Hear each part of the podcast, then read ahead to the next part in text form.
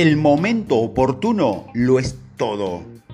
Todo vendedor siempre querrá estar en el lugar adecuado en el momento oportuno. Querrá ser la persona que tenga en mente el potencial cliente cuando éste necesite un producto.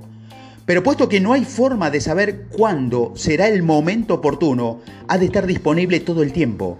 Además de llamar continuamente a los clientes, enviar mm, correos, eh, cartas de nueva información y todas esas comunicaciones debe contener algo de valor si quiere ser visto como alguien que puede beneficiar a la empresa y no como un pesado que sea una peste. Hasta que un día digan, ahora necesitamos uno de esos aparatos y en la mente del comprador aparecerá el nombre del vendedor ha ido aumentando su valor con nueva información y se ha ganado el derecho de hacer negocio con ellos. A veces nada puede sustituir el ir y venir de la conversación en directo, pero debe tener cuidado acerca de cuándo llamar. Hay ocasiones que son mejores para algunos clientes que para otros. Como no es posible leerles el pensamiento, si llamamos en un momento inoportuno, discúlpese y pregunte cuándo podrá llamar. Pero los clientes deben sentir que su tiempo es tan importante para usted como para ellos. Los mejores vendedores acomoden sus horarios a los de los clientes. Si es necesario aceptar cita a las 6 y 30 de la mañana. Max Felix, un exitoso vendedor y representante de marketing de Park, opina que la mejor forma de saber cuándo contactarse con un cliente sin molestarlo es preguntarle cuando no desea que lo llame. Eso le ofrece cierta flexibilidad. Por ejemplo, si el cliente le dice no me llame durante el almuerzo, dispondrá de 7 de las 8 horas del día.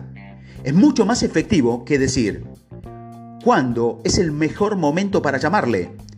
Comenta, porque acaba con la flexibilidad y además luego hay que planear el día alrededor de la necesidad del cliente.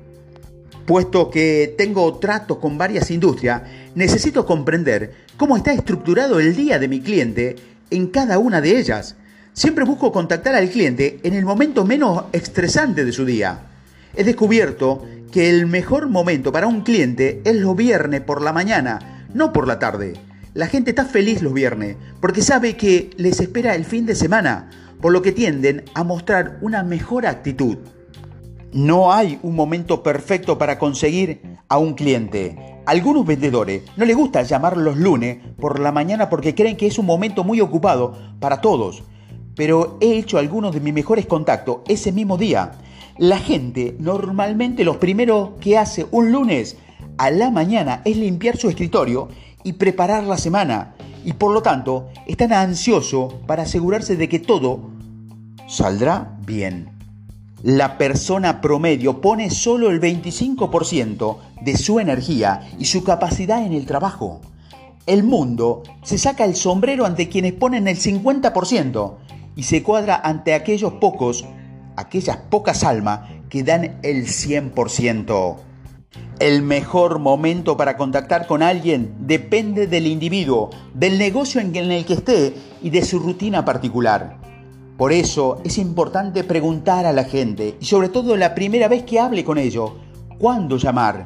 Anótelo en su libreta o en su PC o en el CRM, en los contestadores automáticos, deje el siguiente mensaje.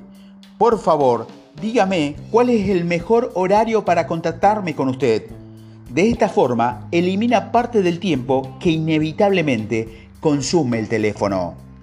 No olvides tampoco que incorporarse a la ecuación del tiempo. A veces no es tan importante pensar si es el momento adecuado para llamar a un cliente como preguntarse, ¿cómo estoy en este momento? Si estás de mal humor y no estás en ánimo, puede que no haya un trabajo tan bueno de venta como si estuviera con las pilas recién cargadas.